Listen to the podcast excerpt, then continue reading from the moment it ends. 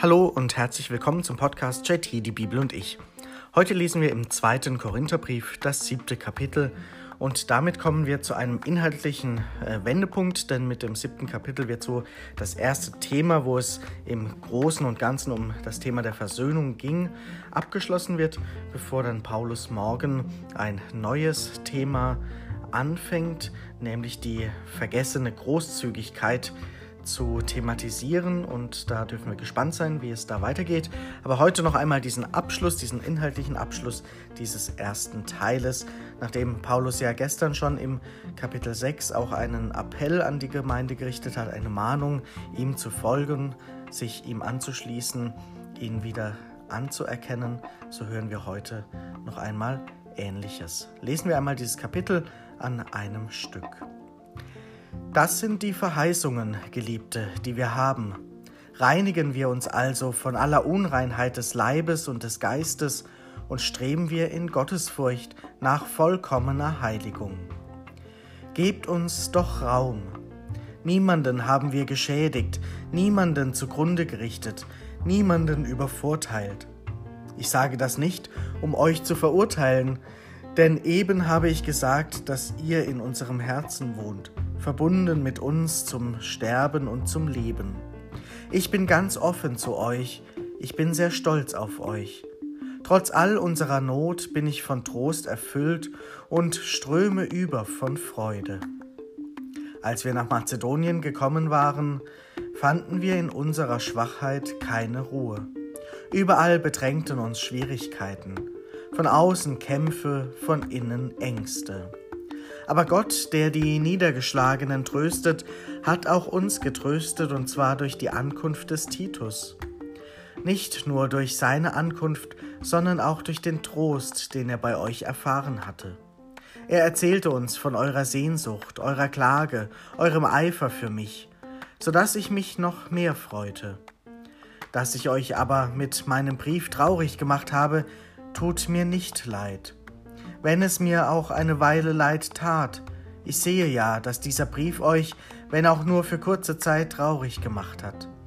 Jetzt freue ich mich, nicht weil ihr traurig geworden seid, sondern weil die Traurigkeit euch zur Sinnesänderung geführt hat. Denn es war eine gottgewollte Traurigkeit. So ist euch durch uns kein Nachteil erwachsen. Die gottgewollte Traurigkeit verursacht nämlich Sinnesänderung zum Heil, die nicht bereut zu werden braucht. Die weltliche Traurigkeit aber führt zum Tod. Siehe, wer groß war, doch der Eifer, zu dem euch diese gottgewollte Traurigkeit geführt hat, wie aufrichtig eure Entschuldigung, euer Bedauern, eure Furcht, eure Sehnsucht, wie wirksam eure Anstrengung und am Ende die Bestrafung. In jeder Hinsicht habt ihr gezeigt, dass ihr in dieser Sache unschuldig seid. Wenn ich euch also geschrieben habe, so tat ich es nicht, um den zu treffen, der Unrecht getan hatte, auch nicht um Recht zu verschaffen, der Unrecht erlitten hatte, sondern ich tat es, damit euer Eifer für uns sichtbar werde, vor euch und vor Gott. Deswegen sind wir jetzt getröstet. Wir wurden aber nicht nur getröstet, sondern darüber hinaus erfreut durch die Freude des Titus, dessen Geist neue Kraft gefunden hat durch euch alle. Wenn ich euch vor ihm gerühmt hatte, so brauchte ich mich jetzt nicht zu schämen. Im Gegenteil, wie alles Wahrheit ist, was wir euch verkündet haben, so erwies sich unser Lob vor Titus als volle Wahrheit. Er ist euch von Herzen zugetan, wenn er daran denkt, wie ihr euch alle Gehorsam gezeigt und ihn mit Furcht und Zittern aufgenommen habt. Ich freue mich, dass ich in jeder Hinsicht auf euch vertrauen kann. Soweit dieses siebte Kapitel. Es klingt so, als wenn hier einer schreibt, der rückblickend die Dinge interpretiert. Und so ist es ja ganz oft im Leben, dass wir das so tun.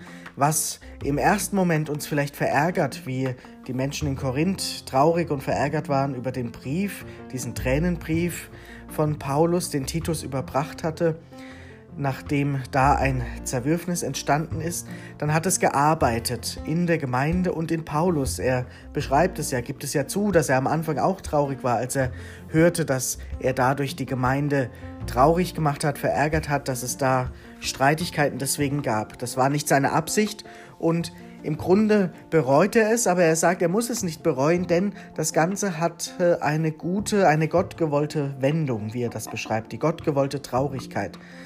Also er interpretiert einen Zustand, der im ersten Moment sehr negativ ist, als etwas, was auf lange Sicht, was im Nachhinein doch hilfreich war, doch gut geworden ist, eine gute Wendung hatte.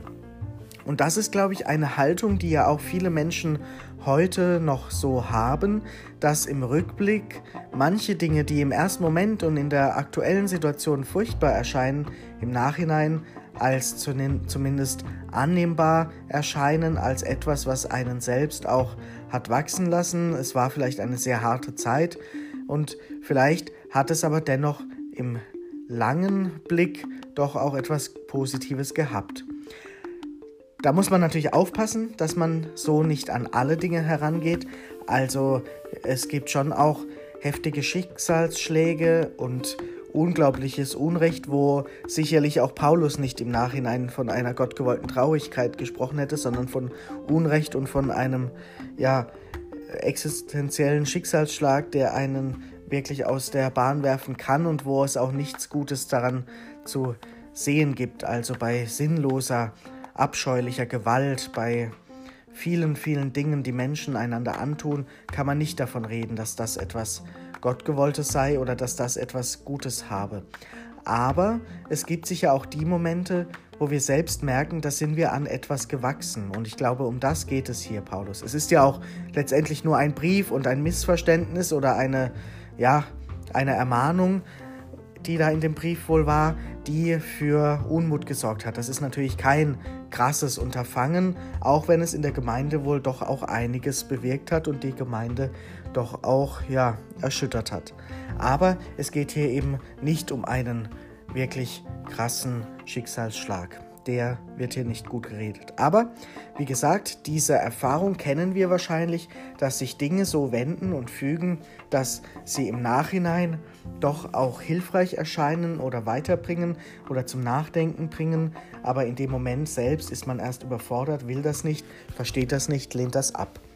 Und ich glaube, das ist eine Ermutigung von Paulus, an die Menschen in Korinth und auch an uns heute, das so zu sehen und die Dinge oft auch im Nachhinein noch einmal anzuschauen und zu betrachten und zu schauen, was war denn da? Und hat jemand Fehler gemacht, sich dann auch dafür zu entschuldigen, aber wenn erkennbar ist, das war vielleicht kein leichter Weg, aber und es war vielleicht auch ein schmerzhafter Weg, aber es war der richtige Weg oder es hat zu etwas Gutem geführt, dann das auch so anzuerkennen und nicht eben falsch zurückzublicken und die Dinge falsch abzuhaken oder einzuordnen oder auf Konflikten zu beharren, wenn im Grunde doch alles gut geworden ist und wenn sich die Dinge gefügt haben, dann ist es natürlich auch ein Zeichen von menschlicher Größe, das zu thematisieren und nicht eben in den alten Mustern weiterzumachen und hängen zu bleiben. Das hätte ja auch passieren können, dass die Gemeinde sich endgültig von Paulus lossagt und nichts mehr mit ihm zu tun haben will, aber das geschieht ja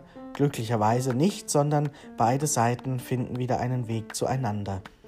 Und Paulus betont ja auch, dass es ihm so wichtig ist und dass er so viel auch für die Menschen dort empfindet und das Ganze ja auch dem Titus vorgeschwärmt hat. Und Titus war voller Erwartungen, als er dorthin kam und er hat ja auch berichtet, dass die Erwartungen erfüllt wurden und er wirklich auch großartig wohl empfangen wurde und dass dadurch auch das Lob von Paulus eben nicht falsch war und er sich deswegen auch nicht schämen muss, dass er da irgendwie überschwänglich gesprochen hätte und es war gar nicht so. Nein, es war tatsächlich so. Er kann auf diese Gemeinde setzen und vertrauen und sie ähm, wird auch nicht anders reagieren, auch auf Freunde von Paulus nicht, sondern sie sehen immer auch das Gute und das Richtige. Und darauf ist Paulus jetzt auch stolz. Das sagt er ja ganz am Ende auch. Ich freue mich, dass ich in jeder Hinsicht auf euch vertrauen kann.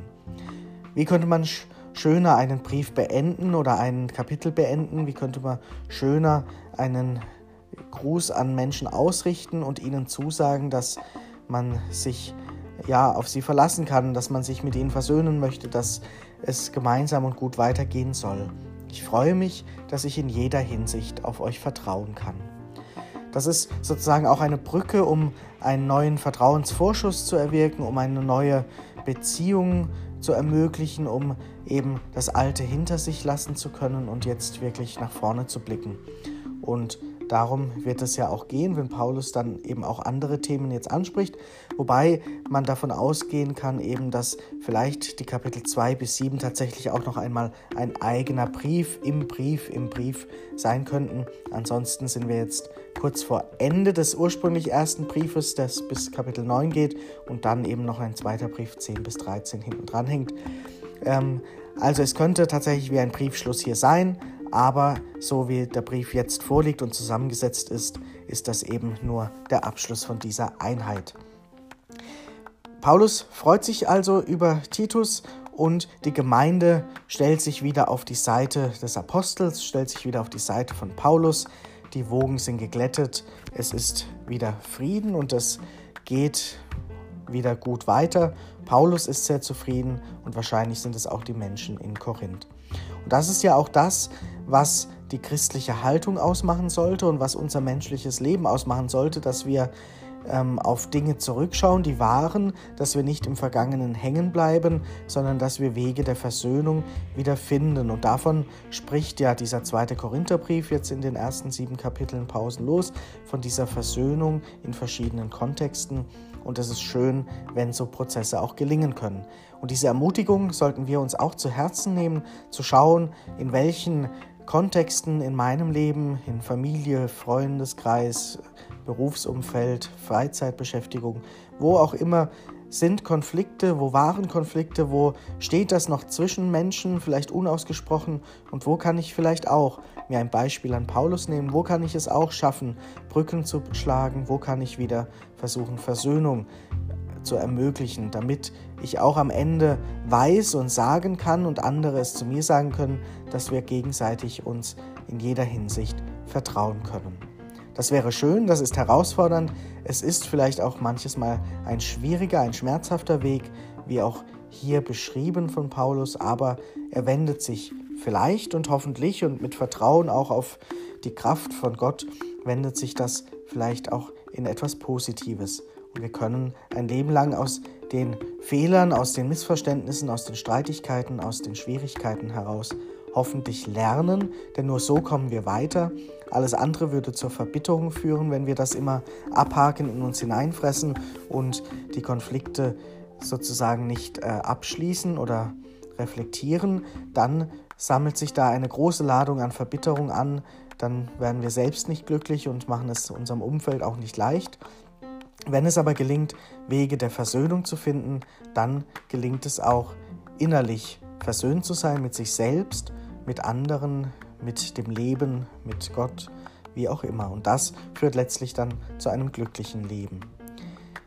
In diesem ersten Teil des Briefes, diesen ersten Kapiteln, haben wir nicht nur von der Versöhnung gehört, sondern eben auch von, von der Theologie von Paulus, von dem Kreuz, von dem Paradox, von vom Kreuzestod Jesu, wo letztendlich deutlich wurde, dass in diesem Kreuzestod auch Versöhnung geschieht. Gott verschenkt sich aus Liebe zu uns Menschen. Er geht den Weg der Liebe bis in den Tod und durch den Tod hindurch. Und daran hat sich Paulus orientiert in seinem Leben. So will er leben und wer das annimmt und ihm nachfolgt und ihn unterstützt, der unterstützt letztlich Jesus und wer ihn aber ablehnt, der würde auch Jesus und seinen Kreuzestod ablehnen, der würde letztlich das Christentum ablehnen. Und deswegen ist für Paulus dieses Kreuz ein Zeichen der Liebe, der Versöhnung und deswegen auch so essentiell wichtig, nicht nur hier in diesem Brief, sondern generell in seinem Verständnis von, vom Wirken Jesu und vom Christsein in dieser Welt. Vielleicht auch eine Anregung für uns, darüber nachzudenken, inwieweit dieses Kreuz auch etwas mit mir und meinem Leben zu tun hat. In diesem Sinne für heute erst einmal noch einen schönen Tag und morgen geht es dann weiter.